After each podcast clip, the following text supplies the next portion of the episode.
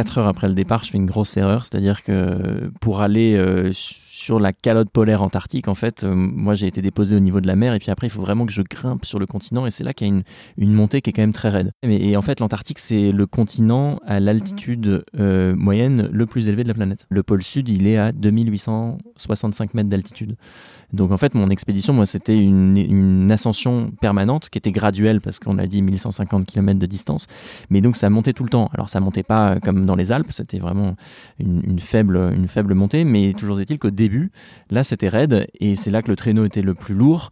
Et donc les skis que j'avais au pied en fait euh, bah, glissaient vers le bas. Et j'ai pris la décision débile et qu'il faut jamais faire sur un glacier, c'est-à-dire d'enlever ses skis pour vraiment monter à pied.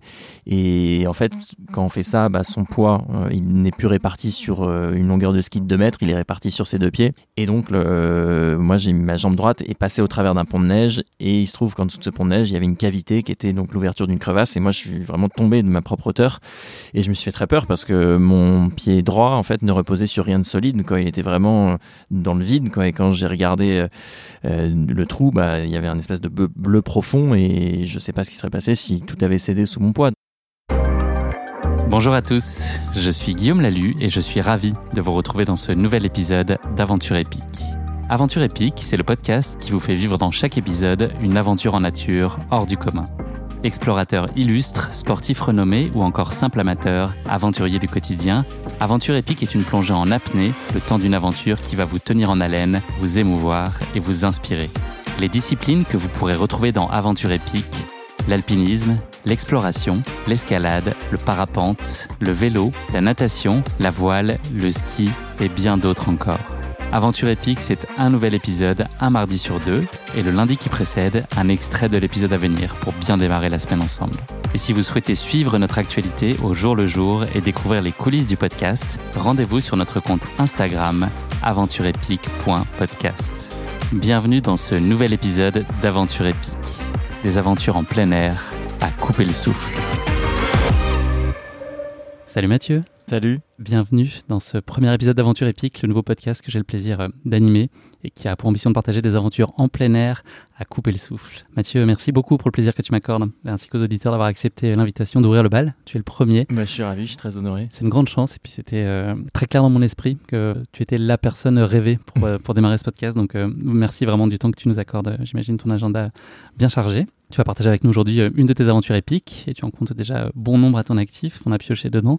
Ce sera ton expédition de 51 jours et 1150 km fin 2018 en Antarctique pour allier le pôle sud en solitaire, sans assistance et en autonomie totale. Exact, ouais, ouais. Première question Mathieu, est-ce que c'est une, expédition, d'aventure à laquelle tu repenses souvent? Est-ce qu'elle t'habite au quotidien de façon euh, très consciente ou c'est plus latent, elle fait partie de toi ou est-ce que tous les jours tu as, des choses qui te ramènent à cette aventure épique? Non, elle fait vraiment partie de, partie de moi et, j'y pense évidemment très régulièrement parce que cette aventure, elle a, elle a vraiment tout changé. C'est-à-dire que moi, ça fait un peu plus de dix ans maintenant que je fais des aventures, des expéditions. J'avais l'habitude de dire que j'étais un spécialiste de rien parce que j'ai touché un petit peu euh, à plein de modes de transport différents, un peu de 4L, un peu de vélo, un peu de moto, un peu de stop, un peu de, de course à pied. Euh, et, après, il y a eu effectivement le, ski, le ski poulka. Donc la poulka, c'est un traîneau et ça permet en fait de se déplacer avec tout ce dont on a besoin pour, euh, pour vivre et, survivre dans un environnement polaire. Et cette aventure en Antarctique, ça a été l'aboutissement de tous ces apprentissages glanés euh, sur la route. Euh, et, comme elle a été plus difficile, plus longue, plus risquée et plus ambitieuse que les autres, et que bah, j'ai réussi mon pari, euh, elle,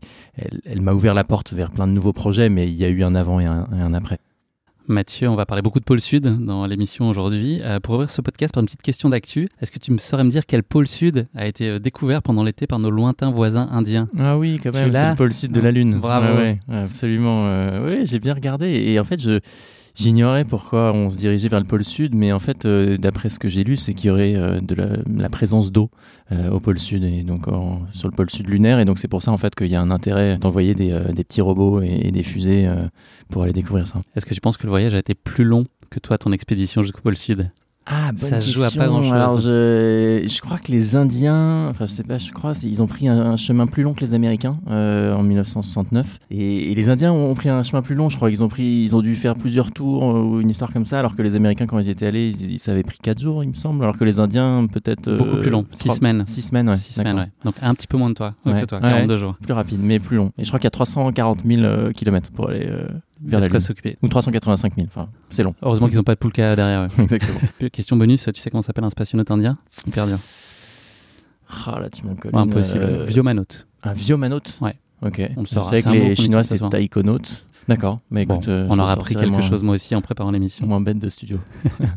Mathieu, je vais te présenter brièvement. Tu as aujourd'hui euh, 31 ans. Tu es né à Rouen, euh, diplômé de Sciences Po Paris. Tu portes euh, l'hiver sous ta chapka, pas que l'hiver, mais de multiples casquettes, celle d'aventurier, conférencier, auteur et réalisateur. Tu es membre de la Société euh, des explorateurs français ou encore administrateur du fonds de dotation Témoins polaires, Oui. un fonds qui a pour vocation de témoigner des dérèglements climatiques. À 19 ans, tu traverses à vélo l'Europe de l'Est jusqu'à Istanbul, une première aventure à l'instinct où tu découvres euh, avec joie le voyage itinérant et puis la rencontre avec l'autre. Je pense que c'est aussi la, la quête, c'est aussi ça, se découvrir soi-même et puis aller euh, découvrir l'autre. L'année suivante, après avoir postulé sur un site de bourse aux équipiers, tu embarques aux Caraïbes sur un voilier pour traverser l'Atlantique. 2013-2014, avec ton ami d'enfance Nicolas Aubert, tu effectues un tour du monde de 50 000 km en 4 L, 40 pays. Euh, un joli petit tour, tout ça pour soutenir l'entrepreneuriat par le microcrédit. Ouais, exact. Voilà. Et après, je vais m'arrêter là parce que la liste est extrêmement longue. Tu as multiplié euh, voilà, le nombre d'expéditions, euh, d'aventures, de traversées euh, pendant toutes ces années euh, jusqu'à aujourd'hui. On va parler plus particulièrement de ton expédition au pôle Sud, on l'aura compris. Et on évoquera même à la fin de l'épisode ta toute récente descente en packraft de la Vjosa. Je ne Ouais. sais pas si je l'ai La bien Vjosa, dit. ouais. Vjosa, Ouais. dernier fleuve sauvage d'Europe. Et tu te consacres donc globalement aujourd'hui, euh, je ne sais pas si c'est ta mission comme ça que tu l'as définie, euh, à faire de la vulgarisation de la, de la science par l'aventure au Ouais. travers de docus, de conférences et d'expéditions, transmettre sans prétendre être euh, scientifique. Eh ben, absolument, c'est un chouette résumé. Mathieu, on va remonter un petit peu le temps. Ton goût pour l'aventure, est-ce qu'il était euh, présent dès ton enfance? Et si oui, est-ce que c'est une culture que toi tu t'es forgée par toi-même? Tu es allé à la, à la recherche de ça Ou est-ce que c'est un héritage familial ou de ton environnement? Un peu des deux. Euh, j'ai eu la chance moi de grandir dans une famille où mes parents en fait voyageaient euh, pour leur plaisir, mais aussi euh, un peu pour leur métier.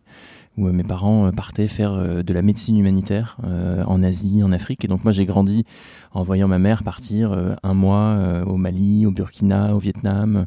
Et, c'est en grandissant et en la voyant faire ça, bah, ça me paraissait normal finalement. Donc je pense qu'il y a un héritage familial évident. Et puis après, sur le plan personnel, moi j'étais très attiré par la vie au grand air. Donc j'ai été scout pendant une dizaine d'années. Le scoutisme, pour ceux qui nous écoutent et qui savent pas exactement ce que c'est, c'est un, un mouvement euh, de jeunes qui fait que on se retrouve et on va euh, construire des cabanes, on va euh, monter des petits projets, on va faire des feux. Il y a plein de groupes qui existent et moi j'étais avec des, des bons copains d'enfance et, donc ça m'a permis de, bah ouais, de- de- d'apprendre à me débrouiller assez tôt. Et puis à y a chanter une- aussi. et puis à chante. chanter, et puis oui, il y a- il y, a tout un, il y a tout un tas de branches différentes. Il y en a qui sont plus ou moins codifiées que d'autres, mais en tout cas, c'est, on, on est en pleine nature et c'est, c'est ça qui est, qui est plaisant.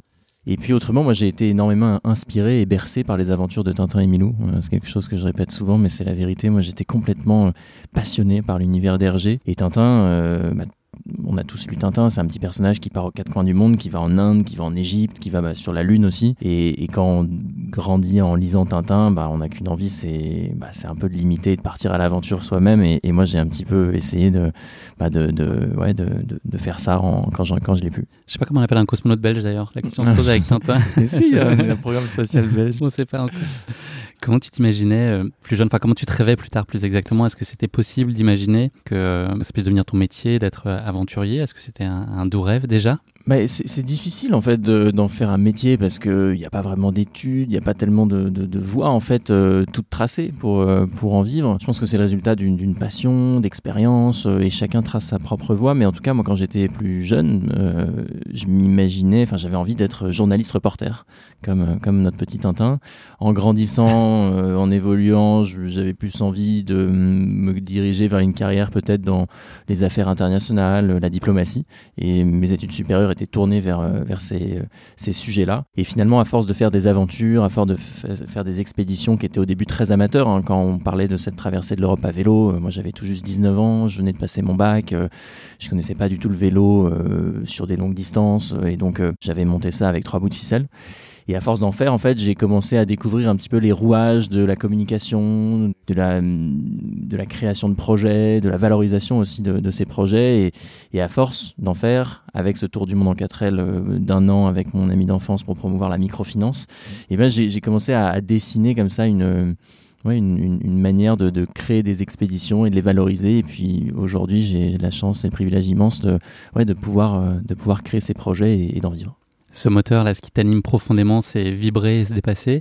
Est-ce que c'est des choses que tu cherches dans les aventures que tu trouves? Est-ce que dans ton quotidien, tu arrives à trouver ça, cet élan, ce souffle Ou est-ce que c'est euh, un combat euh, au jour le jour? Ce qui m'anime, c'est hum, c'est d'aller voir d'aller voir ailleurs. Euh, ce qui m'anime, c'est effectivement de, vibrer, d'être, d'avoir une notion un petit peu de dépassement de soi dans ce que j'entreprends. Et ça, c'est possible quand on part au pôle sud, mais c'est aussi possible moins loin. Enfin, moi, je suis un fervent défenseur euh, de la micro-aventure ou de l'aventure locale, et, on n'est pas obligé d'aller à l'autre bout du monde pour éprouver un sentiment de, d'épanouissement ou un sentiment de dépassement de soi. Euh, et, et, donc, c'est pas une épreuve au quotidien du tout. Non je crois qu'on peut vraiment vivre des aventures pas très loin.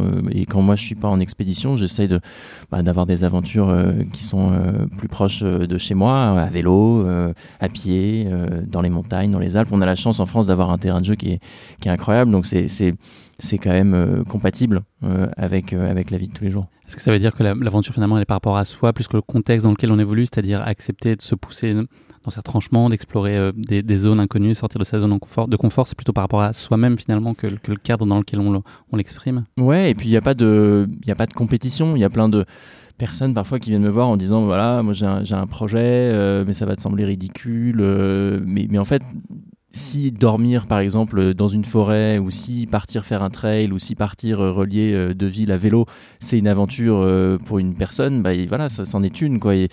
On n'est pas tous obligés de gravir la plus haute montagne du monde ou d'aller traverser un océan à la rame pour vivre une aventure. Je crois vraiment que l'aventure par définition pour moi c'est se confronter à l'inconnu et voilà l'inconnu il est partout. Donc aujourd'hui on a tendance peut-être à à se complaire dans une forme de sécurité, de confort et peut-être à prendre de moins en moins de risques. Mais je crois que quand on se met un petit peu en danger, alors euh, avec des guillemets, hein, on, en sort toujours euh, enrichi, grandi, avec une meilleure connaissance de soi et, et ça donne envie en fait de, bah, de se pousser davantage. Donc euh, il n'y a, pas de, a pas de compétition. Quoi. Ce qui est intéressant, je trouve intéressant plein de choses dans ton bouquin, Le, continent blanc, qui raconte cette aventure, c'est que finalement un enfant naît comme ça. C'est que finalement, nous, avec l'âge, avec le temps, la société, on rentre dans le rang et finalement, on n'a plus cet esprit de, de, prise de risque, en tout cas beaucoup moins. Il est, on se fait euh, attraper, enfin voilà, en tout cas niveler notre, mm. et tempérer notre, nos aspirations. Et finalement, c'est quand on est enfant que c'est le finalement. Bah, qu'on est les plus grands explorateurs finalement. C'est ce que j'écris dans le bouquin. Quand on est petit, on va goûter n'importe quoi, on va mettre les doigts partout, on va se casser la figure et on va se relever, on va recommencer. Et c'est vrai que bon, quand on a expérimenté tout ça, on, on le fait plus. Mais quand on est enfant, ouais, on est les, on est les plus, les explorateurs les plus euh, les plus chevronnés. Quoi. Et en grandissant, on, a tendance à se calmer un petit peu. Et c'est vrai que bah, parfois, on se fait un peu rattraper par euh, peut-être euh, ouais, la, vie qui fait que voilà, on a envie de prendre de moins en moins de risques et voilà, avoir de plus en plus de certitude en fait sur sur, sur, sur son parcours et sur son avenir et peut-être qu'on prend un petit peu moins de risques en grandissant. J'ai commencé à le toucher du doigt, en tout cas tout à l'heure, tu as évolué dans un certain nombre euh, d'écosystèmes, d'environnements dans lesquels tu as vécu des aventures euh, très diverses. Ça va être le petit instant plus. Euh, si on revient sur les aventures que tu as vécues jusqu'ici, aventure, expédition, projet, on, on englobe tout. en quelques mots, celle qui a été la plus exigeante pour toi jusqu'à maintenant celle, du, celle du pôle sud, euh, on va en parler. C'est quand on parle d'Antarctique, on, parle d'un continent quand même qui est le plus froid, le plus sec, le plus venteux de la planète. Donc on est dans un, univers, un environnement qui est extrême. Et donc ça, ça demande une rigueur euh, immense en fait sur tous les plans, quoi, sur le plan logistique, sur le plan de la préparation physique, sur, sur le plan de l'alimentation, de l'habillement. On peut pas faire vraiment d'erreur. Donc euh, ouais, l'Antarctique c'est très exigeant. La plus déstabilisante? La plus déstabilisante, moi je dirais que c'était bah, cette aventure en 4L. On est parti pendant un an à travers 40 pays. On est parti de France pour revenir en France en essayant de rouler le plus possible sur la Terre. Donc quand on arrivait au bout d'un continent, eh bien on mettait la 4L dans un container. Ce container allait sur un bateau et on récupérait la voiture de l'autre côté et on continuait à rouler. donc on a eu la chance en fait de, bah, traverser une bonne partie. Euh, de, plein de pays quoi et, c'est déstabilisant parce que on, voit en fait au, rythme de la voiture enfin de la, vitesse de la voiture les paysages changer les, visages se transformer les cultures euh, changer et donc ça déstabilise. Nous on a fait ça on avait 21 ans et on n'en sort pas indemne. Celle que tu raconteras en premier à tes enfants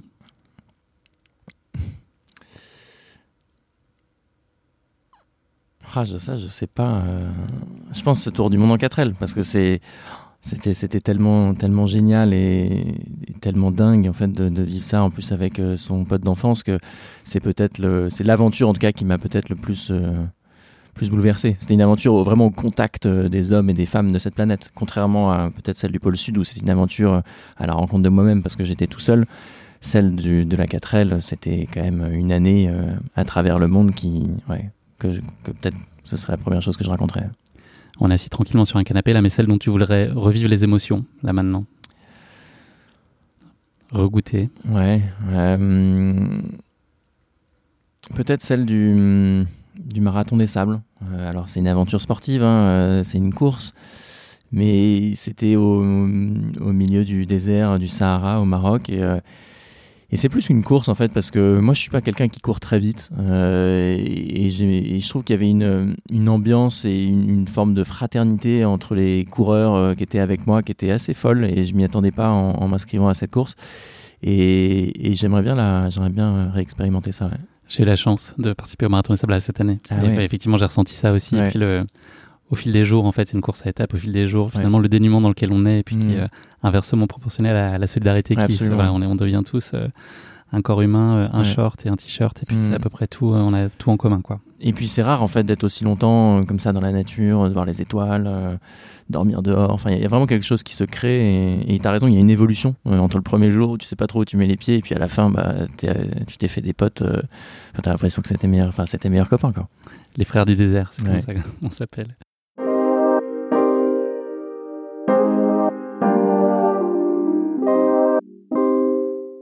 Petite rubrique euh, Uno, qui est une question euh, en rafale autour du, chiffre 1. C'est un petit pas de côté pour continuer à, faire euh, connaissance ensemble. un moment historique que tu aurais aimé vivre?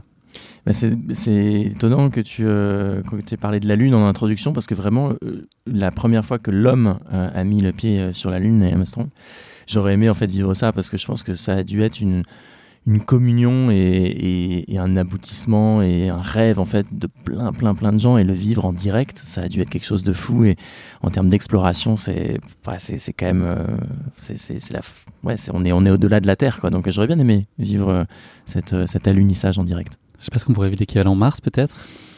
Peut-être ouais, ouais peut-être ouais. Si tu pouvais te téléporter là maintenant dans un endroit du globe?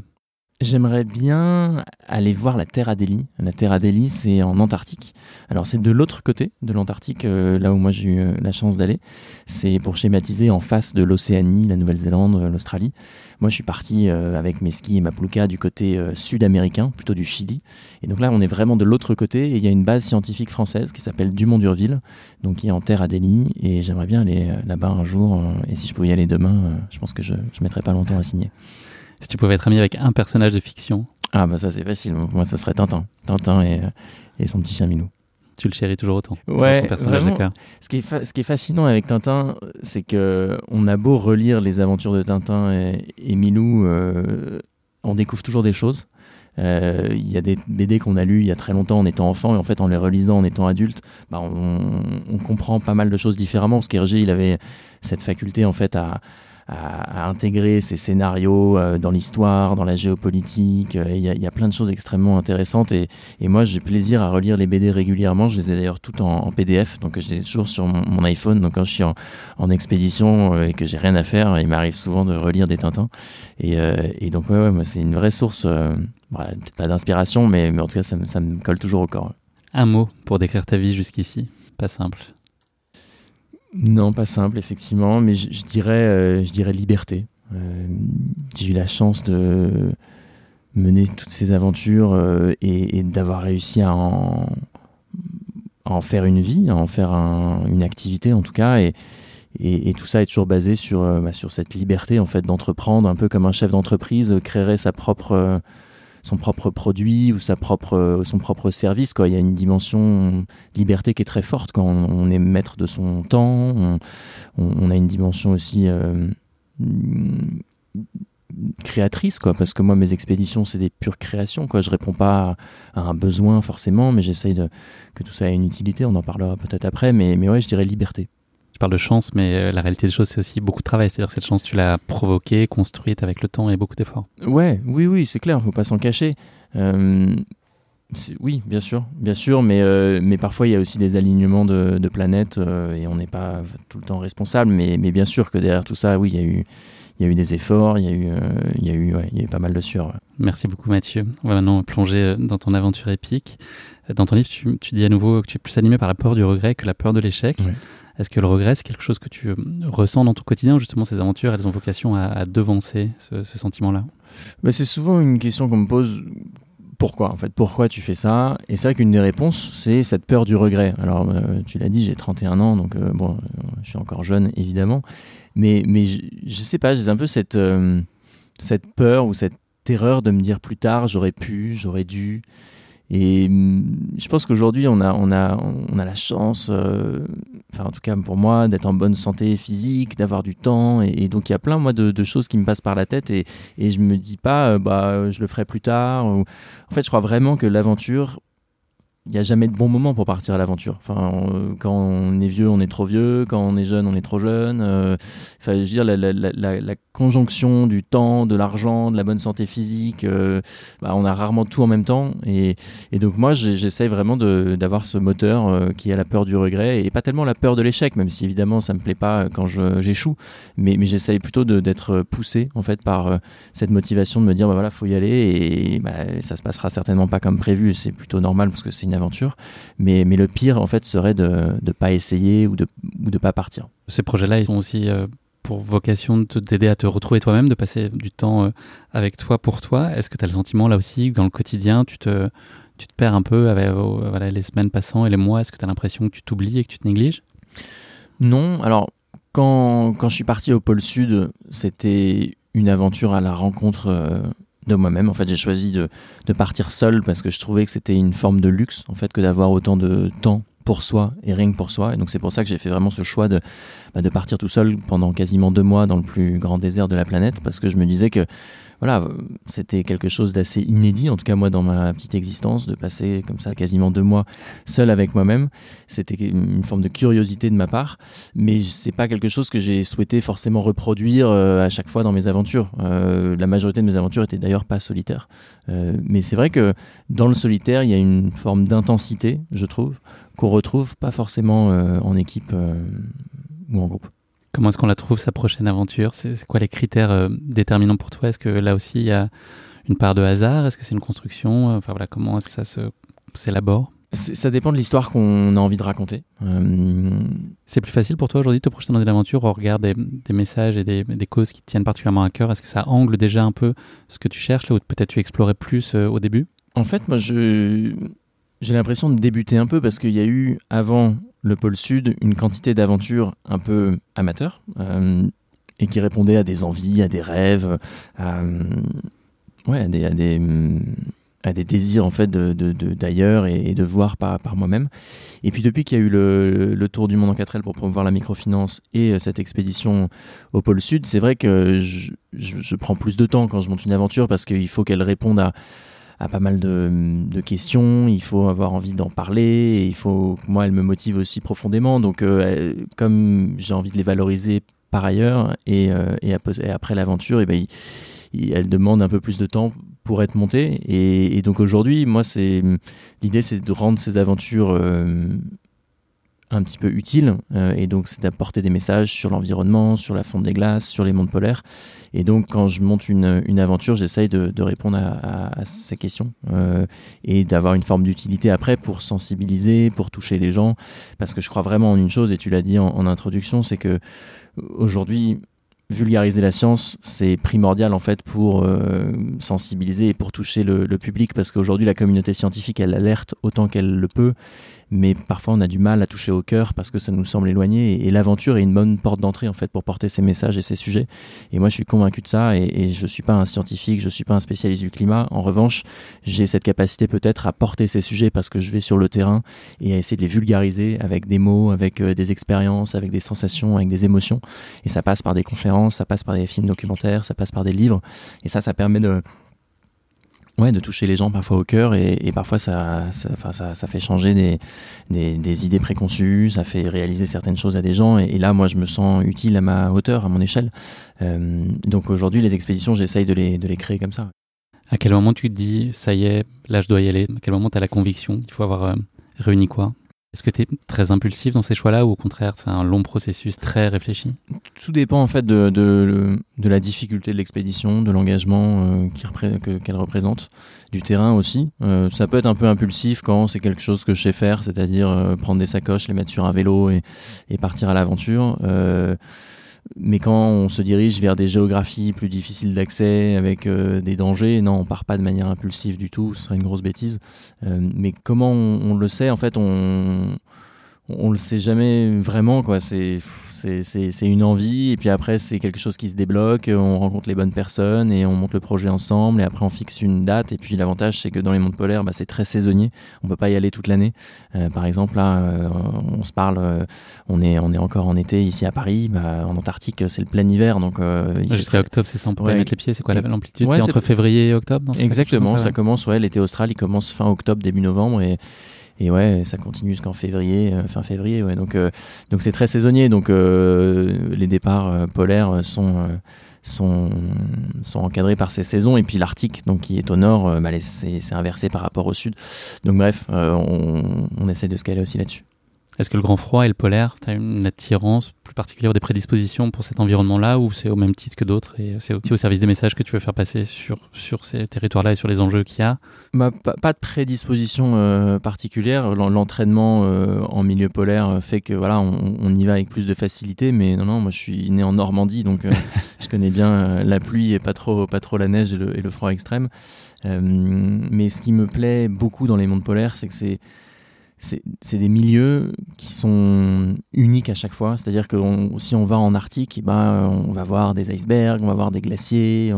et, comme tout ça est en mouvement permanent, parce que c'est de l'eau qui est figée euh, et qui se déplace au fur et à mesure des saisons, au fur et à mesure de la fonte, euh, et ben, le paysage que tu as devant les yeux, il est unique. Euh, et, et, ça, il y a une ça, c'est assez fou en fait de, de, se rendre compte de ça quand, quand, on y est. Et puis, je trouve que dans les déserts, d'une manière générale, parce que moi, ce qui m'attire, c'est surtout les, endroits euh, immenses et vides, c'est qu'on on fait toujours l'expérience en fait d'une forte intériorité. C'est-à-dire que quand on est dans un désert, quand on est bah, aussi au milieu de la mer, par exemple, euh, ou un désert chaud ou froid, et ben on, fait le vide parce qu'autour de nous c'est c'est un peu le néant et, donc on, on, laisse derrière soi tout ce qu'on connaît et forcément, quand on, quand on se détache de tout ça, et eh ben on est obligé de puiser un petit peu à l'intérieur de soi. Et donc, c'est des, c'est des moments, euh, des moments qui sont forts en fait, et qu'on, en tout cas que moi je retrouve pas euh, forcément en ville euh, ou très entouré euh, comme on peut l'être. Donc, euh, donc c'est des, des, sensations que, qui me plaisent beaucoup.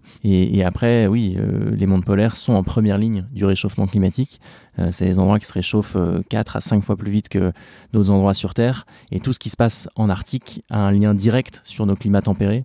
Et donc, quand on veut parler de dérèglement et de réchauffement climatique et de perte de la biodiversité, bah, les mondes polaires, c'est vraiment des mondes sentinelles. Et parler des mondes polaires, c'est parler du dérèglement global. Et comme on est tous un petit peu émerveillés par ces mondes-là, parce qu'ils sont fascinants, parce qu'ils sont merveilleux, parce qu'ils sont superbes et qu'on est tous, euh, on a tous grandi avec le mythe du Père Noël, bah, je crois qu'on on arrive, on arrive facilement à toucher. Euh, quand on parle d'un ours polaire ou d'un manchot, on est tout de suite euh, assez réceptif. Je vais te faire réagir à quelques chiffres clés sur ton expédition pour guider un peu les, auditeurs sur la réalité de ton quotidien. 6500 c'est quoi 6500 C'est le nombre de calories que je mangeais par, euh, que j'ingérais par jour. Plus que marathon des sables. ouais, plus que ça. Et j'ai même perdu un peu de poids hein, pendant cette, euh, cette expé, mais ouais, c'était euh, beaucoup de beaucoup de beurre, beaucoup de nourriture lyophilisée, de chocolat, fruits secs, fruits à coque. Moins 50. Moins 50, c'est la température. Alors moi, j'ai eu en température réelle moins 37 degrés. Et avec euh, le vent, euh, je ne saurais pas dire, mais peut-être que ça frôlait les moins 50. Il y a des vêtements aussi qui étaient prévus pour résister à cette température-là. 50 50, c'est le nombre de jours que j'ai passé à, tirer mon traîneau pour euh, donc rallier la côte du continent antarctique au pôle sud. Et ça faisait en total, tu vas peut-être le dire, mais 1150 km de, mon point d'après, de distance. Ouais. 23 23, 23, c'était 23, hum, attends. Au quotidien, un objectif quotidien. Ah, 23, ouais, 23. Bah, il fallait faire 23 km par jour pour atteindre mon, mon objectif, mais il m'est pas venu à l'esprit tout de suite parce que, en fait, au début, le traîneau est très lourd. Donc, on parcourt moins de 23 km. Et puis plus on avance, plus le traîneau se décharge parce qu'une grande partie du chargement c'est de la nourriture. Et plus on s'approche du point d'arrivée, plus le traîneau est léger, plus on va vite et donc plus on fait de kilomètres. Donc en fait, ouais, 23 ça m'évoque pas grand chose. en le lissant, ouais. ouais j'ai skié entre 10 et 32 km tous les jours. 115 115, c'est le poids du traîneau. Donc c'est euh, une fois et demi mon poids et ouais, l'essentiel du chargement, nourriture et combustible. Le combustible va servir à faire fondre la glace et la neige pour obtenir de l'eau et l'eau pour moi m'hydrater et pour me faire à manger. C'est ma question d'après 4. 4. Euh, en lien avec ce que tu viens de dire juste avant. Tu faisais fondre, je sais ça. Ah, 4, litres d'eau, ouais, exact. 4 litres d'eau euh, par jour. Donc ça, c'était des besoins pour le lyophilisé Ouais. Bah moi, je faisais fondre l'eau, euh, enfin la, glace le soir avec mon réchaud et je mettais ensuite cette eau dans des thermos parce qu'après, il faut bien comprendre qu'on on est dans un congélateur, donc tout gèle très rapidement. Et l'eau, euh, bah, je la buvais, je l'ingérais sous forme de soupe euh, ou aussi avec du lyophilisé. et ça me suffisait pour ouais, 24 heures. Donc j'ingérais 4 litres d'eau par jour. La préparation globale à la construction de ce projet, c'est autour de deux ans, si j'ai bien compris, à peu près, si on essaie de périmétrer à peu près. C'est quoi le, ce qui t'a sorti le plus de ta zone de confort sur cette euh, phase de préparation, euh, que ce soit à la fois euh, peut-être dans une dimension plus projet ou logistique, mais aussi peut-être physique? C'est quoi les choses les plus compliquées à simuler ou les peut-être les plus éprouvantes pour toi? Bah, le, je sais pas si c'est le plus éprouvant, mais, mais une, des parties qui est très dure et qu'on évoque en fait assez rarement, c'est c'est toute la partie de préparation, toute la recherche de financement, de partenaires. C'est là en fait que je pense qu'une bonne partie de l'expédition peut se jouer, parce que euh, il faut une vraie ténacité et persévérance en fait pour arriver sur la ligne de départ.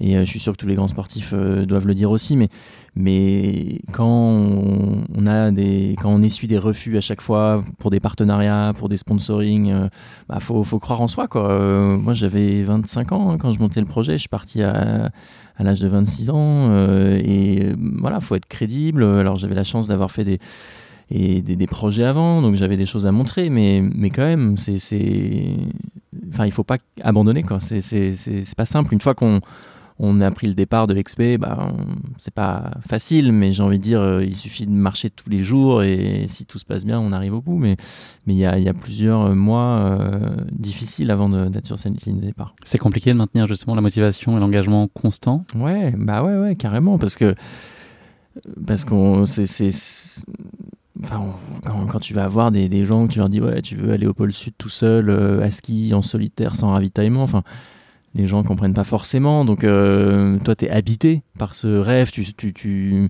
tu, sais pourquoi tu le fais. Tu, présentes tout ce que ça peut apporter mais mais tout le monde n'est pas forcément réceptif. Donc euh, il faut trouver les bonnes personnes. Il faut être bien bien accompagné aussi. Euh, donc ça, ça, ça, ça, demande en fait de, de, faire appel à plein de compétences, quoi. Euh, à la fois des compétences en communication, en, en, ouais, en recherche de partenaires, euh, et puis il y a toute la partie logistique, entraînement, euh, qui, qui est pas négligeable non plus. Donc il faut mener tout ça de front. Et il faut ouais, être un peu, un chef d'orchestre. Euh, et si on veut après faire un film, écrire un livre, bah, il faut aussi penser à tout ça. Donc quand on veut faire le projet de manière complète, euh, ça demande de l'énergie, du temps euh, et de la persévérance. C'est quoi l'élément peut-être que tu n'avais pas euh, imaginé ou peut-être sous-estimé justement dans cette phase amont? Qu'est-ce qui t'a peut-être surpris? J'ai pas été tellement surpris avant, j'ai plutôt été surpris après en fait. moi, j'aurais jamais imaginé un tel engouement autour de cette expédition encore une fois, moi, je suis parti pour moi. Euh, je suis pas parti pour défendre une cause. Euh, depuis que je suis revenu, les expéditions ont changé. Je raconte euh, d'autres histoires. J'essaie de, mettre, enfin, d'adopter un autre rôle, une autre position. Mais à l'époque, en 2018, quand je suis parti dans cette expédition au pôle Sud, je l'avais assumé à 100%. C'était un rêve de gosse. Je voulais partir, vivre cette aventure pour moi et aller au pôle Sud à pied, à la manière de, mes héros qui étaient Shackleton, Amundsen, Jean-Louis Etienne, et essayer de, de vivre une aventure au rythme du temps. Donc c'est aussi pour ça que j'avais fait le choix de partir à pied, à ski, sans utiliser de, de kite ou, de moyens pour aller plus vite. Hum, et, quand je suis revenu, il y a eu vraiment un, emballement un petit peu médiatique, parce que moi je me souviens, euh, je suis arrivé fin janvier en France, et deux jours après, ou, un jour et demi après, j'étais sur le plateau de Yann Barthès euh, sur Quotidien, qui m'interrogeait. Moi je, débarquais de, mes deux mois euh, tout seul, et je comprenais pas trop ce qui m'arrivait. Et, en fait, j'ai compris qu'il y a pas mal de gens qui ont suivi l'aventure, qui, m'ont suivi pas à pas. Et puis bon, c'est vrai que je suis devenu le le plus jeune au monde en fait à réaliser cette expédition et le premier français dans ces conditions, c'est-à-dire en solitaire et, sans ravitaillement. Et je crois que ça, ça, ça, a plu à pas mal de gens parce que ils étaient fascinés peut-être par l'Antarctique comme moi ou ils étaient interloqués par l'idée de le faire seul. Et, les images que j'en ai rapportées, c'est vrai, sont, sont, belles.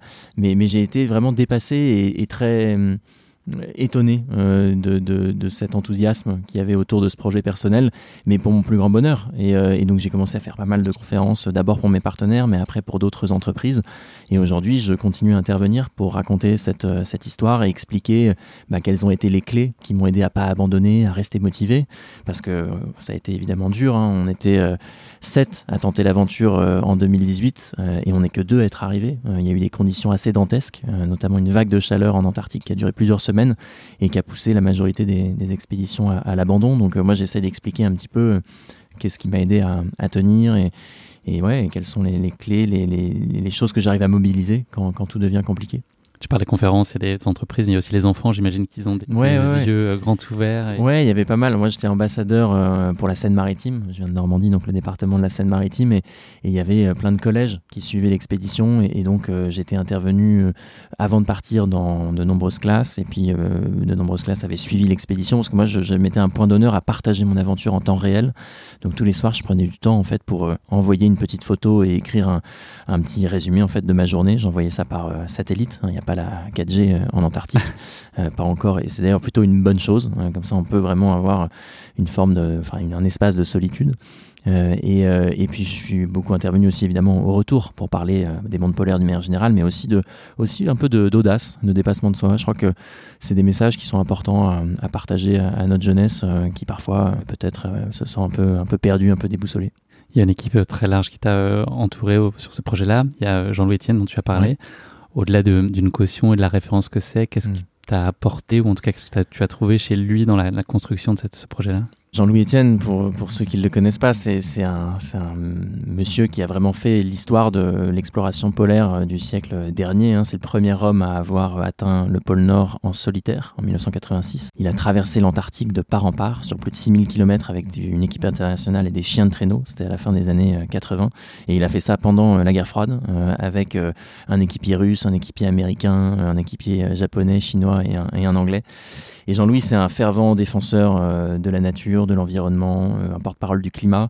Il a écrit plein de livres et oui, moi, il m'a énormément inspiré. Il a, il a des, des phrases euh, magnifiques sur la persévérance, sur sur le dépassement de soi, sur la motivation, sur le travail. Et, il, a toujours dit qu'à force de temps, de travail, de persévérance, tout est possible. Et moi, je me suis vraiment pris au, pris au mot, quoi. Et j'ai essayé de monter ma propre aventure, ma propre expédition. Et, et quand il a accepté d'être le parrain de cette aventure, oui, ça m'a rempli d'une forme de force parce que j'ai eu sa confiance, parce qu'il était aussi euh, un marqueur de, crédibilité dans ma démarche. Euh, et il m'a pas aidé euh, sur le plan logistique parce que là, pour le coup, il y a des logisticiens qui, dont c'est le travail. Mais, mais moi, il m'a donné, donné de la confiance et, de l'envie pour, pour mener mon aventure.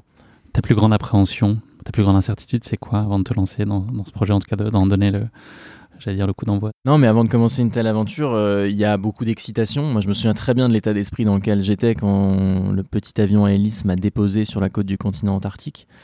Le petit avion, il, survole des glaciers et on, voit en fait l'Antarctique du ciel. Et quand tu vois cette immensité blanche et que tu t'imagines euh, toi, euh, tout petit. Un petit point noir au milieu de tout ça.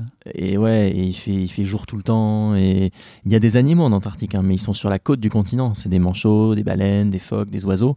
Mais au cœur du continent, c'est un immense désert. Donc euh, il n'y a pas de vie euh, du tout.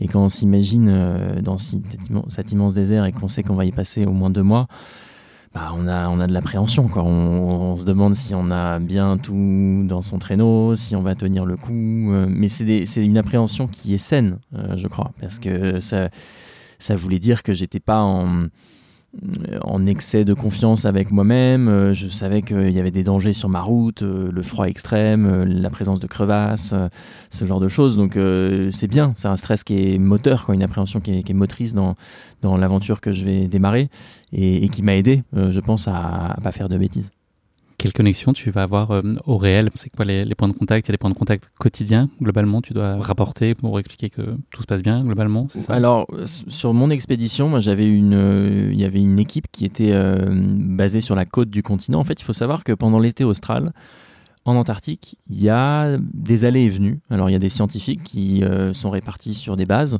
il y a des alpinistes qui vont euh, faire l'ascension de la plus haute montagne d'Antarctique, il y a des euh, documentaristes, des photographes, des équipes de tournage qui vont parfois aller filmer les manchots sur la côte.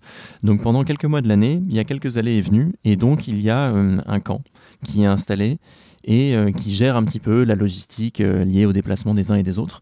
Et donc moi, j'avais donc euh, une personne qui s'occupait en fait d'avoir un lien en fait avec avec mon expédition, avec avec mon, mon, parcours. Et donc tous les soirs, entre 20h30 et 20h40, j'avais une vacation alors téléphonique avec mon téléphone satellite et je rapportais en fait ma position GPS. Donc je donnais l'endroit dans lequel je me trouvais et je donnais aussi mon état de forme physique et psychique et, euh, et, on faisait ça tous les, tous les soirs. Et si j'oubliais de le faire deux soirs d'affilée, eh bien ils envoyaient euh, un avion à ma recherche euh, sur ma dernière position GPS connue. Donc il y avait quand même ce filet de sécurité qui était rassurant parce que je savais que bon, je marchais tout seul vers le pôle mais que j'avais ce, cette possibilité en fait d'être secouru aussi vite que la météo le permet. Donc il faut dire, dans le quand tu es pris dans le whiteout, on va parler un peu après, là tu sais que personne ne peut venir te chercher. Ça bah ouais, faire voler des avions dans le whiteout, c'est pas possible. Et faire atterrir des avions sur des terrains très accidentés, ça ne l'est pas non plus. Donc, euh,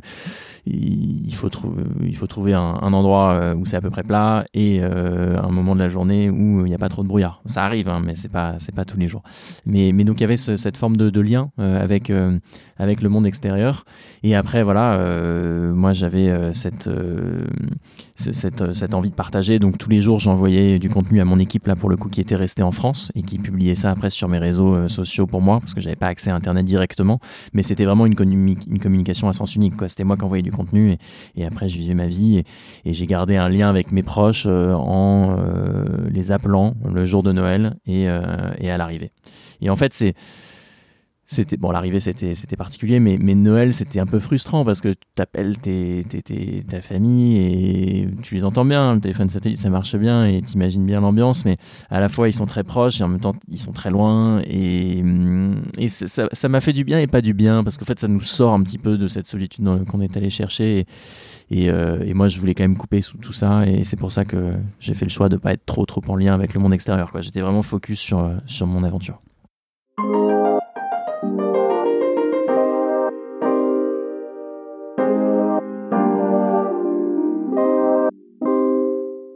quand le, Twin Otter, donc l'avion, décolle, là, t'es pas tout seul à ce moment-là, mais il y a un petit moment de flottement quand même qui est fait de pourquoi ou de enfin? Ah les deux, vraiment les deux. Euh, enfin parce que parce que comme on l'a évoqué, arriver sur la ligne de départ c'est déjà une bonne partie euh, euh, du job. pourquoi aussi un petit peu? Parce que on se lance dans l'inconnu quand on ne sait pas ce qui va se passer quoi. Est-ce que je vais y arriver? Est-ce que est-ce que est-ce que j'ai pas mis la barre trop haut euh, Mais d'un autre côté, euh, en fait, je, j'avais envie d'être nulle part ailleurs. Mais c'est comme quand on se lance dans quelque chose d'inconnu, de nouveau, on, a plein d'appréhensions et c'est normal. Et je pense, comme je l'ai dit, elles sont saines. Mais il y avait plus d'envie que de de questionnement, que, de questionnement, que de ouais. Est-ce que tu te souviens des, derniers mots pour Eric, qui était ton partenaire de tente de la dernière nuit avant le départ? Ah. Vous étiez avec quoi? Alors, il n'était pas mon partenaire de tente, mais il avait sa propre tente parce que, en fait, il y avait euh, donc, euh, j'ai pas été déposé tout seul sur la barrière de glace euh, pour commencer mon mon expédition. Tout le monde était parce qu'il y avait Eric, mais il y avait aussi il y avait aussi une autre une autre équipe. tout le monde était assez concentré, je dois dire on part pour 50 jours dans un grand désert tout blanc et c'est un peu comme à la voile quoi, parce qu'on s'imagine qu'on va faire enfin on pourrait s'imaginer qu'on fasse la route ensemble mais en fait non on prend un départ et puis après on disparaît sur la glace en fait un, humain d'un mètre 80 à 1 km 1 km 5 ou 2 km il disparaît quand on le voit plus du tout comme un bateau à l'horizon on le voit plus. Et puis on, on prend un cap l'autre un autre et quelques degrés de différence font que on a chacun des itinéraires euh, qui sont pas les mêmes. Mais qu'est-ce qu'on s'est dit euh, Je pense qu'on s'est dit good luck. Euh, après, tout le monde est concentré. on n'a pas fait la fête. Quoi. Chacun était vraiment dans son, dans, savait ce qu'il avait à faire et, avec une envie, c'était de commencer. Les premières journées ont été euh, très difficiles. Tu as failli euh, partir dans une crevasse, tu as, enlevé tes skis, ce qui était un choix que tu as, tu as regretté ensuite. Euh, ces premiers jours, ils ont été globalement très difficiles. Est-ce mm. qu'à ce moment-là, tu dis que tu as peut-être sous-estimé l'ampleur de la tâche?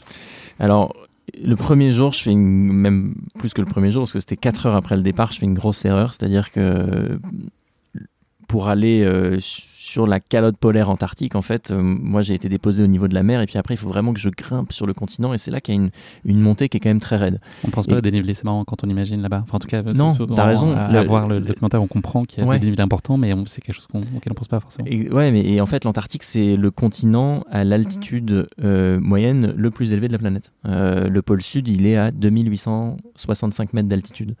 Donc en fait, mon expédition, moi, c'était une, ascension permanente qui était graduelle parce qu'on a dit 1150 km de distance.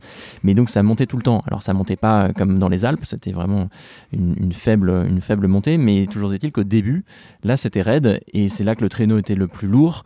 Et donc les skis que j'avais au pied, en fait, euh, bah, glissaient vers le bas et j'ai pris la décision débile et qu'il faut jamais faire sur un glacier, c'est-à-dire d'enlever ses skis pour vraiment monter à pied. Et en fait, quand on fait ça, bah, son poids euh, il n'est plus réparti sur euh, une longueur de ski de 2 mètres, il est réparti sur ses deux pieds. Et donc, le, euh, moi, j'ai ma jambe droite est passée au travers d'un pont de neige. Et il se trouve qu'en dessous de ce pont de neige, il y avait une cavité qui était donc l'ouverture d'une crevasse. Et moi, je suis vraiment tombé de ma propre hauteur. Et je me suis fait très peur parce que mon pied droit, en fait, ne reposait sur rien de solide. Quoi. Il était vraiment dans le vide. Quoi. Et quand j'ai regardé euh, le trou, bah, il y avait un espèce de bleu, profond. Et je ne sais pas ce qui serait passé si tout avait cédé sous mon poids. Donc, euh, grosse erreur liée à de la précipitation, de l'envie d'avancer, de pas complètement être dans le bain de l'expédition.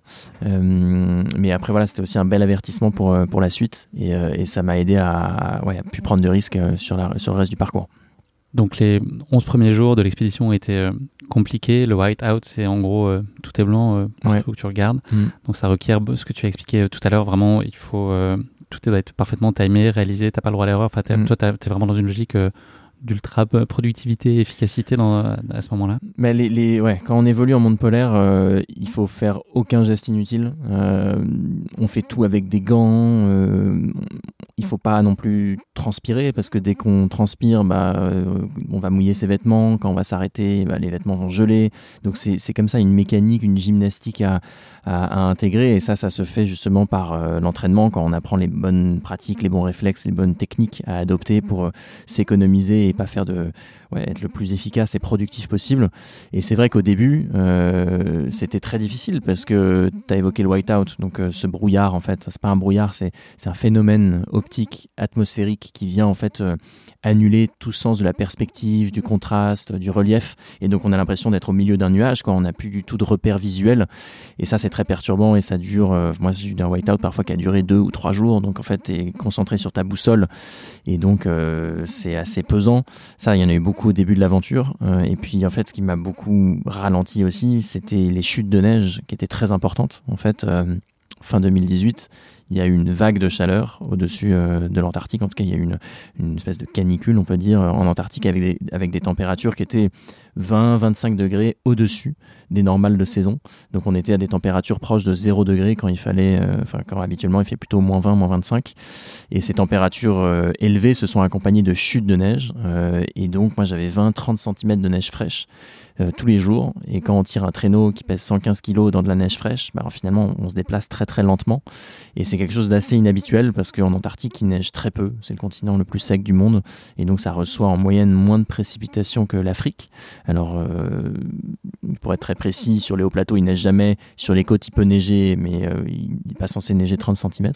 Et, donc, ça a été très éprouvant sur les premières semaines. Et donc, c'est vrai qu'il faut être très organisé pour pouvoir tenir le choc, parce que sinon, on a rapidement, on se décourage assez vite.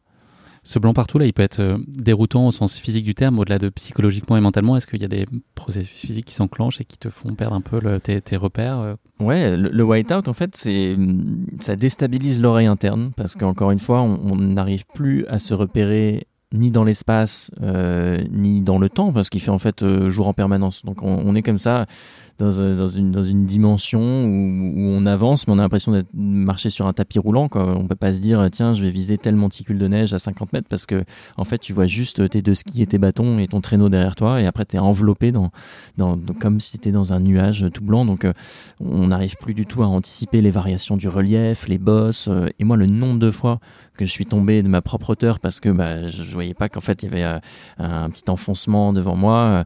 donc on est, on est complètement livré fait à soi-même et sans, pouvoir anticiper le relief. Et physiquement, ça donne aussi un peu la nausée parce que notre oreille interne, elle est, elle est, qui définit notre équilibre, et bah elle est perdue et donc ouais on a, on est, on est un peu nauséeux. Donc c'est, très perturbant et, et c'est, vraiment peut-être ce qu'il y a de pire. Euh, c'est pire que le froid, c'est pire que le vent, euh, parce que ouais, on est, on est, on est, on est très oppressé en fait euh, de pas savoir où on va.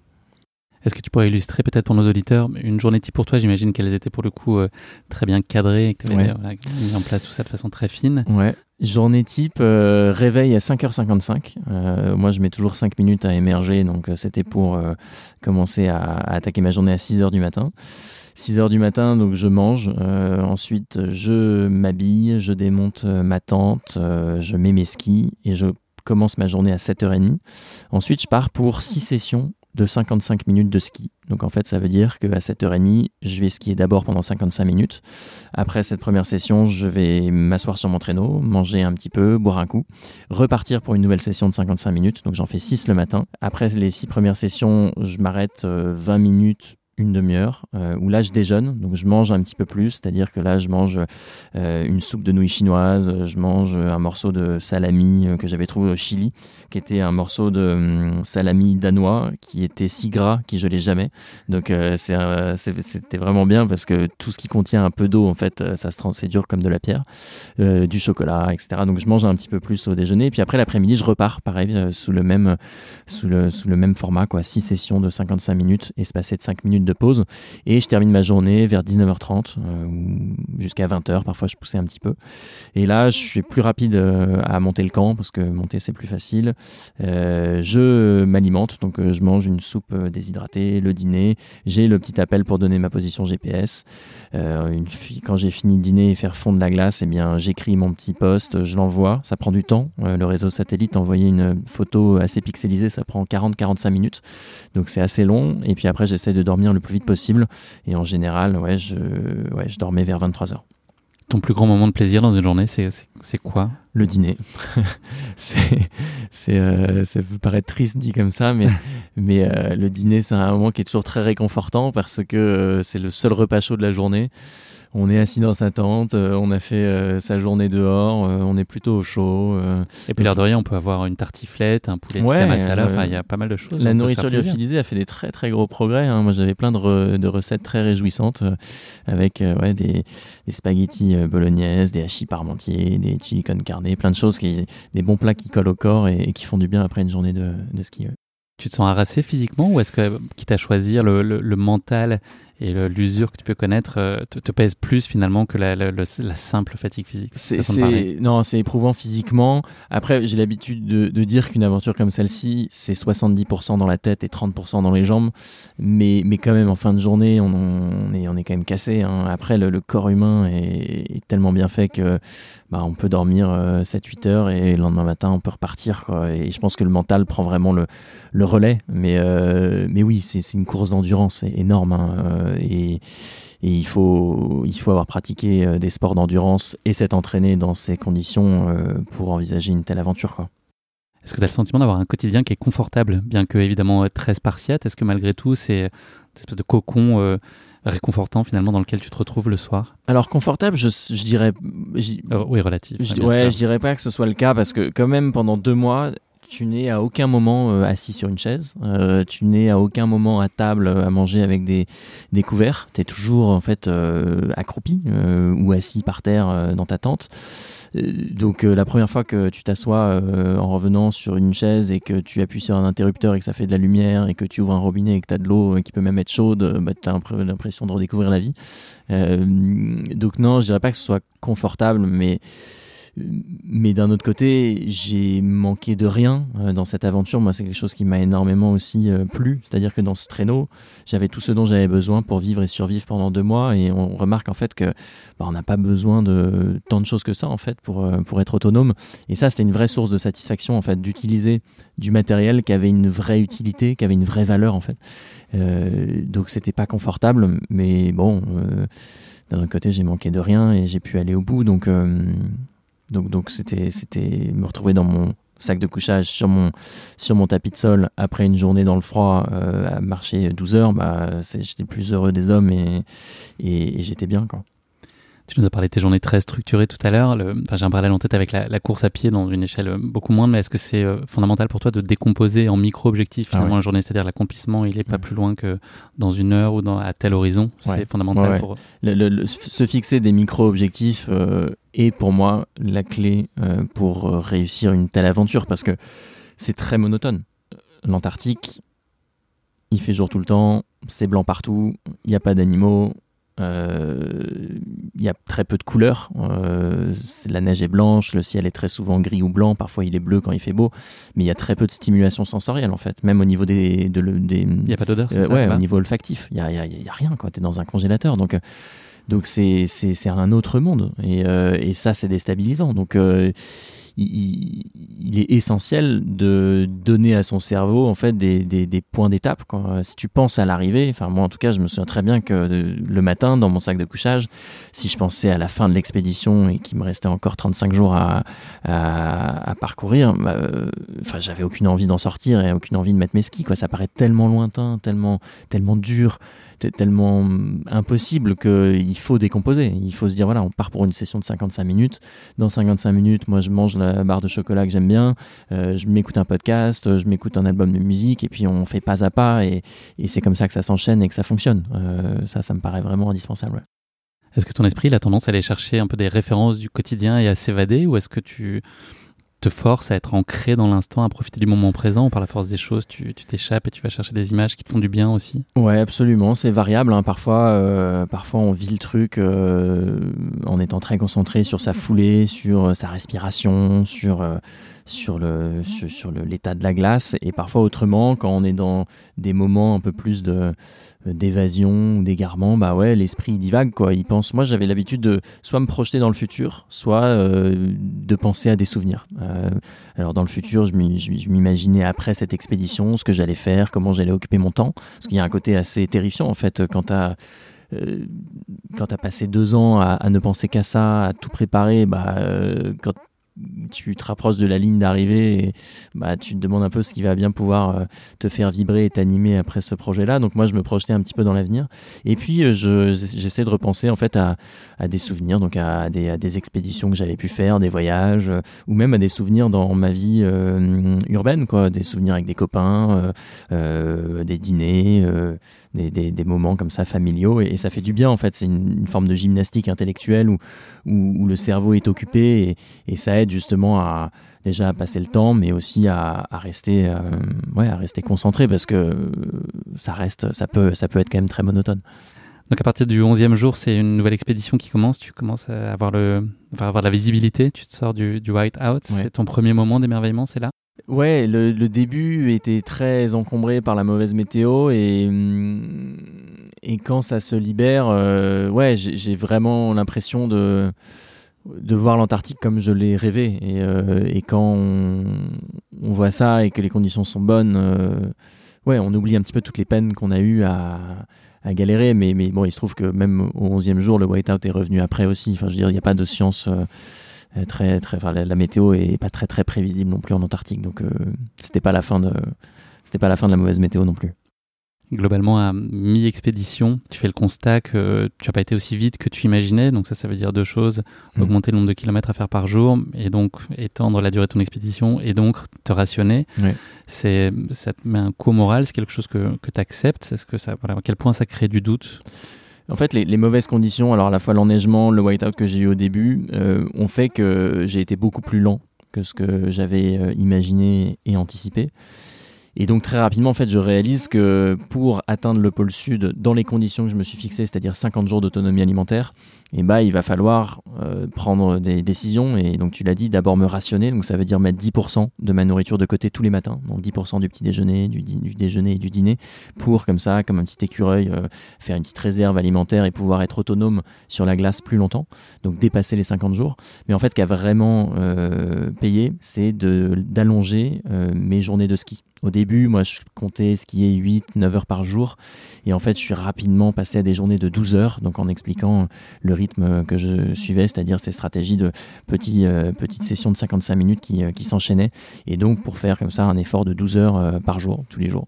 Et ça, en skiant autant, ça m'a permis de rattraper mon retard. Mais j'ai atteint la mi-course, enfin, le, le, point qui était à mi-chemin entre la côte et le pôle sud, au bout de 31 jours. Donc, euh, clairement, euh, j'étais lent sur le début, plus rapide sur la fin, euh, parce que déjà euh, la stratégie avait payé. De deux, il avait commencé à faire beaucoup plus froid, parce que je gagnais en altitude, et donc il y avait plus, plus de neige qui tombait, et donc ça me permettait d'avoir une surface plus dure, plus compacte, et donc euh, de pouvoir glisser plus, plus vite. Et le traîneau était évidemment plus léger, parce que la nourriture que je transportais bah, avait été consommée. Il y a un moment qui est très émouvant dans le documentaire qu'on peut voir, Objectif Pôle Sud, disponible sur Prime Vidéo. J'invite évidemment tout le monde à se ruer sur ce documentaire captivant et très émouvant. C'est gentil. Il y a un moment donc, tu es à 21 km de l'arrivée. Ouais. Est-ce que c'est à ce moment-là, est-ce que ça a été avant que tu t'es autorisé à te dire que ce serait possible et que tu allais y arriver? En fait, moi, ce moment, je, je m'en souviendrai toute ma vie parce que c'est. euh, J'étais en train de déjeuner assis sur mon traîneau et je vois à l'horizon des tout petits points noirs. Et euh, en fait, je réalise pas tout de suite, mais en fait, ces points noirs, c'est la base scientifique américaine du pôle. Et quand je vois ces points noirs, ouais, émotionnellement, je, je, je m'effondre complètement. Quoi. Je, je pleure parce que c'est. C'est c'est c'est irré- enfin c'est sur c'est surréaliste en fait. Je, je, je vois je matérialise la fin de cette aventure et de cette expédition qui a été beaucoup plus dure que ce que j'avais imaginé. Et quand je vois ces points noirs j'ai envie d'y aller tout de suite. Euh, j'ai envie en fait de et en, et en fait je choisis de faire l'inverse quoi. Je, je choisis d'y aller le plus doucement et le plus lentement possible pour euh, bah, m'imprégner de ce moment pour pour profiter le plus possible de, de ces instants du lieu euh, parce que c'est absolument magique quoi d'être euh, à quelques heures euh, de réaliser un, un rêve. Donc j'ai envie d'en profiter le plus possible. Euh, et, euh, et ouais ces, ces 21 derniers kilomètres c'est c'est fabuleux parce que je sais que mes jambes vont me porter je sais que je vais avoir suffisamment de nourriture et que voilà il ne tient plus qu'à moi en fait de faire ces derniers kilomètres. Donc ce moment il est il est il est incroyable. Et, et, et je pense que je le ressens aussi fort et aussi profondément que ça a été difficile que ça a été une saison vraiment où il a fait très chaud au début et donc en fait la majorité des expéditions qui ont eu lieu en Antarctique en fait ne sont pas allées au bout. Et moi j'ai eu cette euh, euh, chance peut-être d'être euh, prévoyant ou en tout cas d'être conservateur sur la quantité de nourriture que j'ai emportée ce qui m'a aidé parce que j'ai pu vraiment gérer mon stock de nourriture. Et, et quand, quand je vois donc ces points noirs ouais je je, je sais que je vais le faire, mais c'est la première fois aussi que je réalise que je vais y arriver, parce que moi j'étais très concentré sur mes petits pas, sur mes objectifs, et là je sais que c'est bon, quoi. Donc ouais, ce, ce moment il est, il est hyper fort. C'est un moment où tu décides de lire une lettre, enfin, Ouais. d'ouvrir en tout cas une lettre que tu as euh, transmise ton papa quelques jours euh, avant ton départ à l'occasion d'un dîner, euh, voilà, quelques jours avant que tu, prennes l'avion. ouais, ouais. Elle m'a beaucoup ému, j'ai envie de la lire. Bah, Lila, pour les auditeurs, je pense que c'est chouette de la voir. Moi, moi qui suis moi-même papa, je vais essayer de ne pas, pas faillir à sa lecture. Mais mon Mathieu, je suis avec toi dans le grand froid tout blanc. Je suis un oiseau, un ange, un drone pour te protéger des tentations du découragement et de doute qui ne sont en fait que des mises à l'épreuve pour renforcer ta détermination. J'admire ton effort, ta force, ton courage dans cette quête douloureuse de liberté qui te rapproche de la notion même d'existence. Sois fier de toi, cette liberté a un prix que toi seul connaîtras. Crois en l'instinct animal qui te guide. J'aimerais être avec toi, Mathieu, dans ce grand froid tout blanc, un oiseau pour son endurance physique, un ange pour la pureté de ses pensées, un drone pour son secours technologique. Ma seule conscience dans ce grand désert blanc, tu n'as besoin que de la force de ton engagement. Un pas devant l'autre, la vie est devant. Je suis avec toi par l'esprit, je te caresse doucement la joue avant de t'embrasser. Bon, moi, ça me, ça me retourne. c'est beau, hein, moi, ça m'émeut aussi. De... Ça fait longtemps que je ne l'ai pas lu ou, ou entendu. Ouais. Quelle place pour les tiens dans, dans cette aventure? Bah, les pauvres, euh, ils ont, ils ont enduré hein, aussi, mes, mes proches, euh, forcément, parce que quand on a un frère ou un fils euh, ou un copain qui, qui part dans cette, enfin, s'exposer à des dangers, à de la solitude, bah, c'est pas simple non plus pour ceux qui restent derrière. Quoi. Donc, moi, mon job, c'était vraiment de m'entraîner le plus possible, de, de m'entourer des meilleurs et de montrer aussi qu'il y avait tout un plan de secours qui existait si jamais je devais abandonner, si je devais arrêter, si je me blessais. Donc tout ça, moi j'avais rempli cette mission, mais, mais quand bien même on le fait, euh, forcément, euh, des parents euh, sont inquiets et c'est normal. Et ça, mon père m'avait écrit cette, cette lettre, je me souviens toujours, quand il m'avait donné cette enveloppe, ben, on avait fait un dernier dîner avec mes frères et sœurs et mes parents avant que je parte, et il m'avait remis ça. Alors moi j'étais un peu intimidé, quoi, parce que ça faisait un peu testamentaire, quoi. C'était un peu bizarre. Et mon papa m'avait dit, bah tiens, euh, euh, tu ouvriras cette lettre euh, si jamais tu as envie d'abandonner. Et donc, bon, première fois que que, que, que, que, mon père me, enfin, me fait ça. Et du coup, je prends cette lettre évidemment et je la mets dans le traîneau, dans un sac, machin, et j'essaye de l'oublier.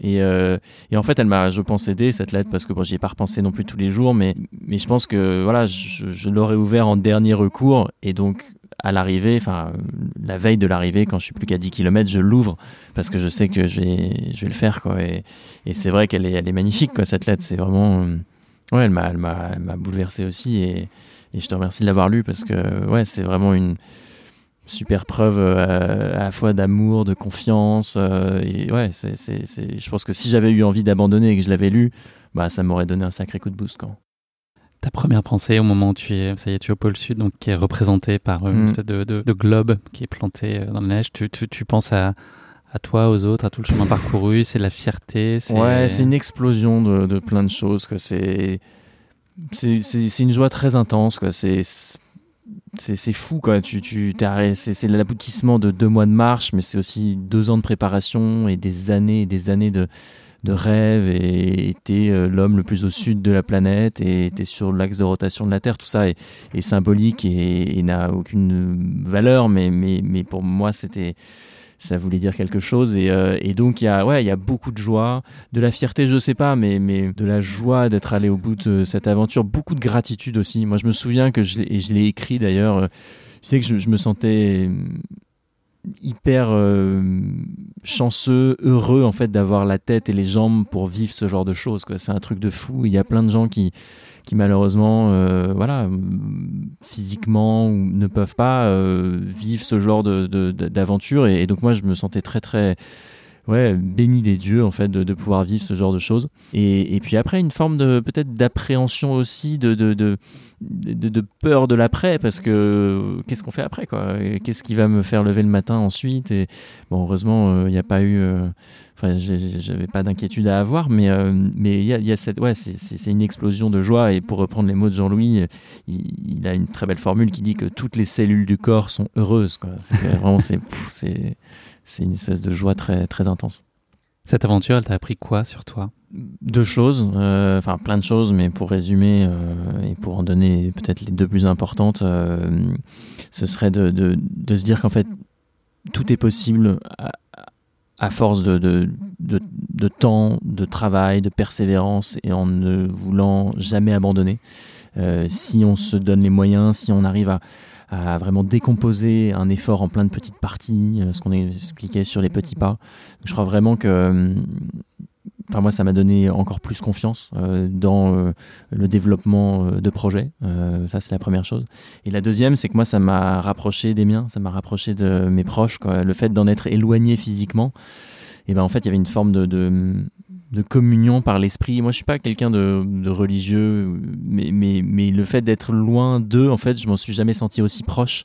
Et ça, aide à faire le tri. Alors, on n'est pas obligé d'aller au pôle Sud hein, pour, euh, ressentir ça, mais en tout cas, moi, à ce moment-là, euh, le fait d'être dans cet endroit tout vide, euh, eh ben, on se concentre peut-être sur l'essentiel. Et, moi, ça m'a rapproché des miens. Donc, c'est deux, choses comme ça que je, retire de cette, de cette expérience. Est-ce qu'il y a quelque chose que tu réécrirais différemment? Ouais, peut-être que peut-être que si c'était à refaire, peut-être que je partirais d'un autre point de départ. C'est-à-dire qu'aujourd'hui, moi, je suis parti d'un point qui s'appelle Hercule Inlet, qui est sur la côte terrestre euh, du continent. Mais il se trouve qu'il peut y avoir un point, euh, pour les puristes, peut-être plus au niveau de la côte, ce serait de partir vraiment de, la barrière de glace, donc vraiment de, de l'océan, là où en fait il y a la banquise, ou là où l'océan gèle. C'est un point qui aurait été un petit peu plus éloigné, donc plus difficile, euh, plus de kilomètres. Euh, pour plein de raisons, moi je suis pas parti de ce point-là, mais peut-être que là, avec le recul, euh, bah, je, me dirais que ça pourrait valoir le coup d'essayer de partir euh, de ce point. Parce qu'en plus de ça, il y aurait eu des manchots et donc ça aurait été, ça aurait été chouette.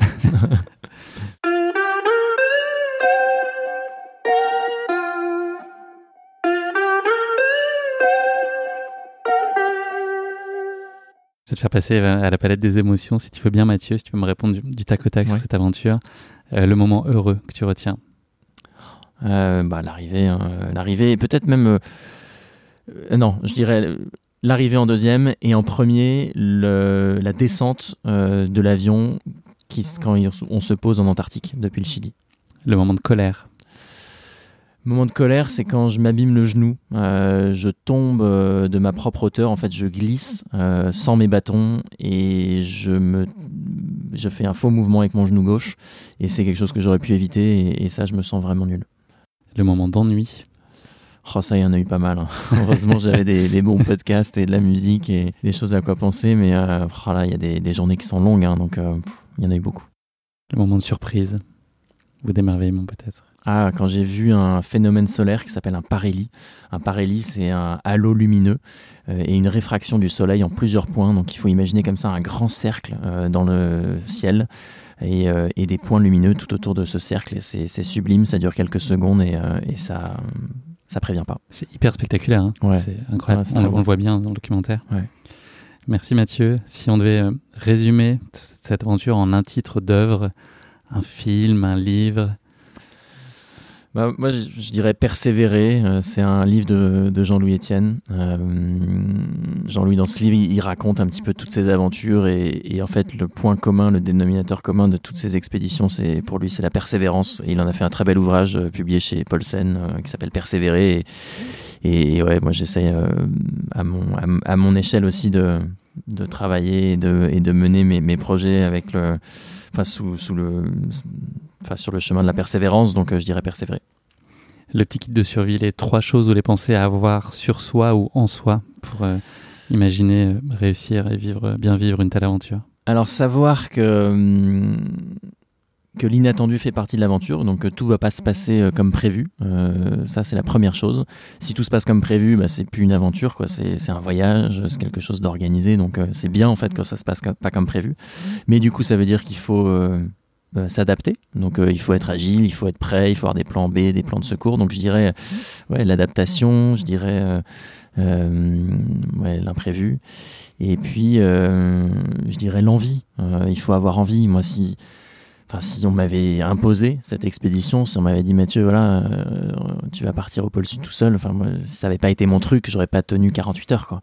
Donc, il faut aussi beaucoup, beaucoup d'envie. Le fait d'avoir travaillé sur des livres ensuite et sur le, documentaire, est-ce que ça te donne une autre lecture aussi de ton aventure? Est-ce que tu la revois et revis différemment? Ouais, absolument. Enfin, le documentaire, on l'a fait très vite euh, après l'expédition. Donc, on travaillait avec une boîte de production et puis après, il a été diffusé euh, quelques mois après mon retour euh, sur Ushuaïa TV. Et donc on, avait comme ça une trame narrative. Donc moi sur le terrain j'ai filmé des scènes et puis quand on est rentré on, a fait le montage. Donc, euh, donc tout ça est allé très rapidement et j'ai été euh, bien accompagné.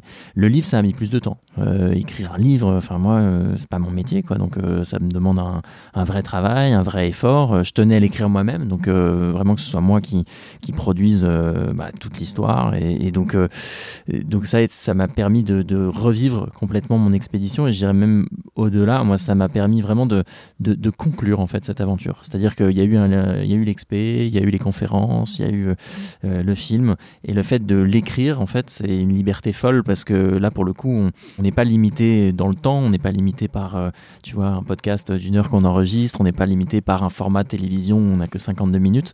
On a la liberté totale en fait de reprendre l'histoire où on veut et d'expliquer exactement tout ce qui nous a traversé l'esprit, les tenants, les aboutissants, le pourquoi du comment et c'est génial en fait de mettre tout ça sur le papier et ça permet ouais, de vraiment conclure cette, cette aventure de, de, la plus belle des manières à mon sens et, et, vraiment d'aller dans l'intime aussi parce que c'est pas facile en fait d'aller dans l'intime quand tu es limité par le temps. Donc, donc le livre m'a aidé aussi à, ouais, à, à conclure cette, ce projet, cette expédition t'a permis de prolonger en fait. J'imagine ce que tu étais allé chercher là-bas, ça t'a permis de, aussi de le garder.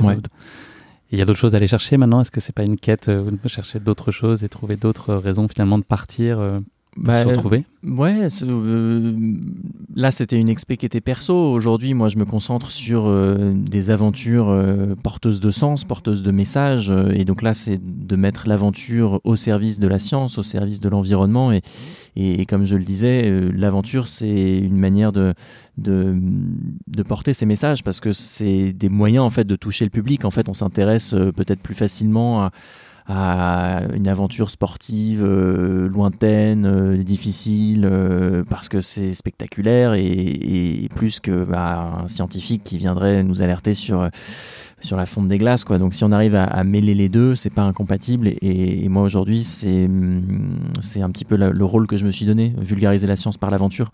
Euh, on a fait des documentaires sur des glaciers, on a traversé les Alpes en ski de randonnée avec des glaciologues pour aller mesurer la fonte des glaciers alpins.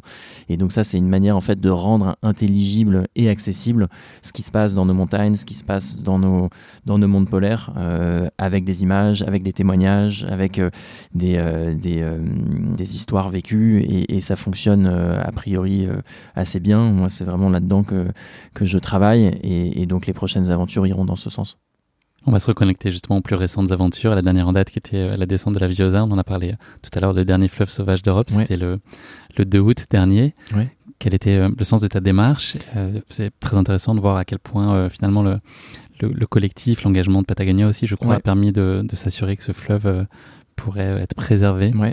Alors déjà sur sauvage, en fait, il faut bien s'entendre. Quand on dit fleuve sauvage, en fait, ça veut dire que c'est un fleuve dont le cours n'a pas été détourné. En fait, le, la terminologie anglaise est plus compréhensible parce qu'on dit free flowing, donc vraiment une rivière qui n'aurait pas été euh, artificiellement euh, détournée. Donc euh, sauvage, c'est ça que ça veut dire. Ça veut aussi dire qu'il n'y a pas de barrage, qu'il n'y a pas d'équipement, qu'il n'y a pas eu de construction euh, humaine sur les berges ou, euh, ou sur le fleuve pour, pour exploiter le, débit.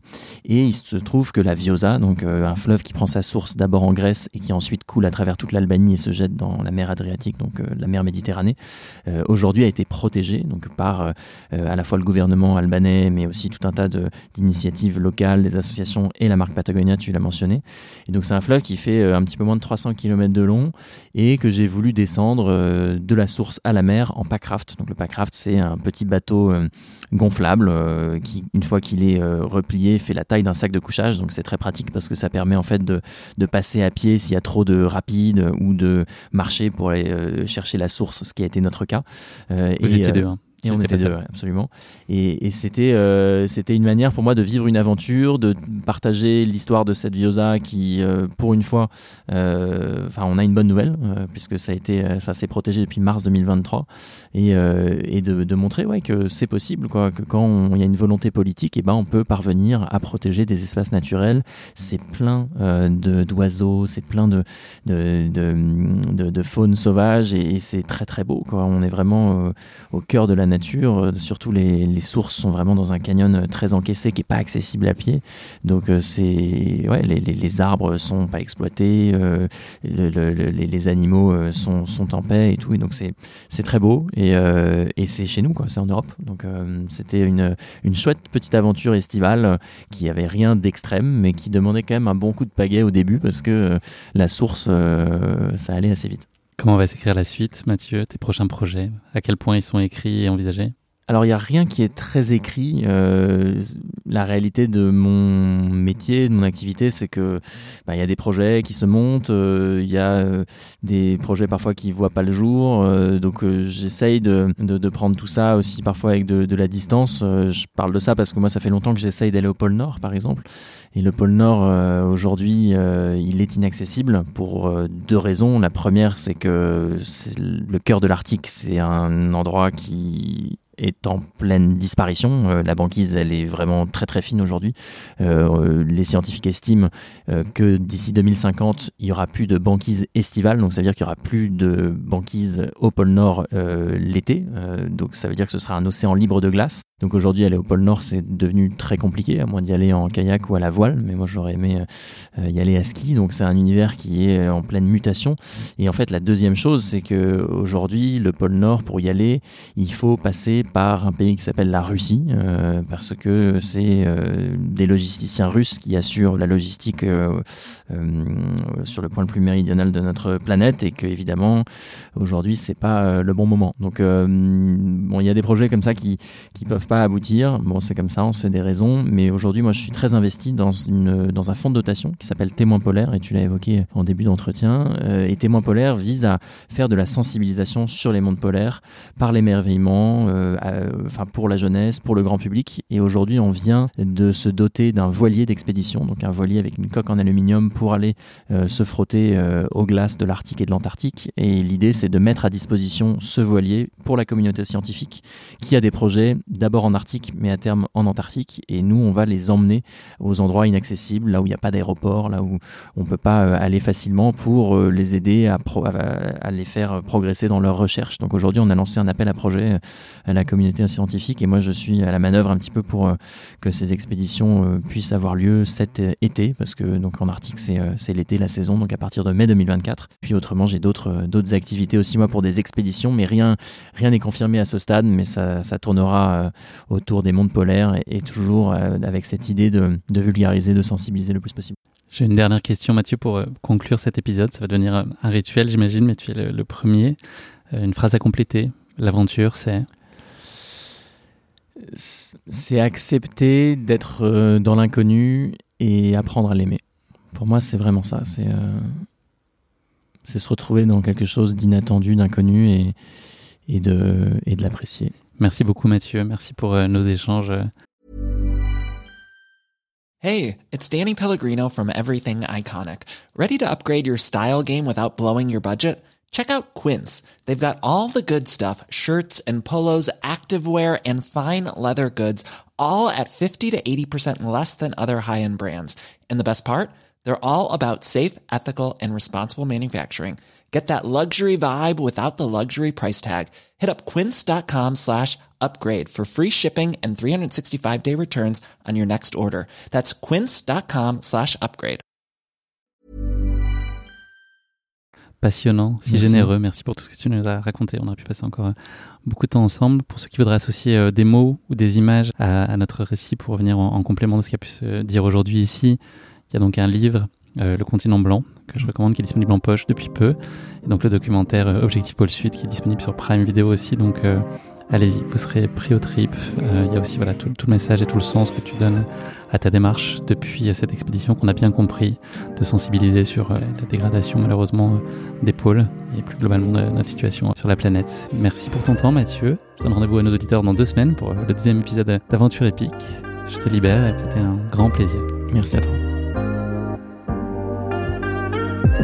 Merci d'avoir écouté cet épisode. Si vous l'avez écouté jusqu'ici, c'est qu'il vous a probablement plu alors n'hésitez pas à noter le podcast et rédiger un avis sur votre plateforme d'écoute favorite. C'est essentiel pour soutenir ce travail indépendant. Et pour être sûr de ne manquer aucune aventure épique à venir, n'oubliez pas de vous abonner sur votre plateforme d'écoute habituelle. Cela ne vous prendra que quelques secondes et ça change beaucoup de choses pour le podcast. Merci pour votre soutien et pour votre fidélité. Et rendez-vous dans deux semaines pour vivre ensemble une nouvelle aventure épique, évidemment. Et si vous voulez vibrer d'ici là avec des histoires de course à pied hors du commun, courez écouter mon autre podcast, Course épique.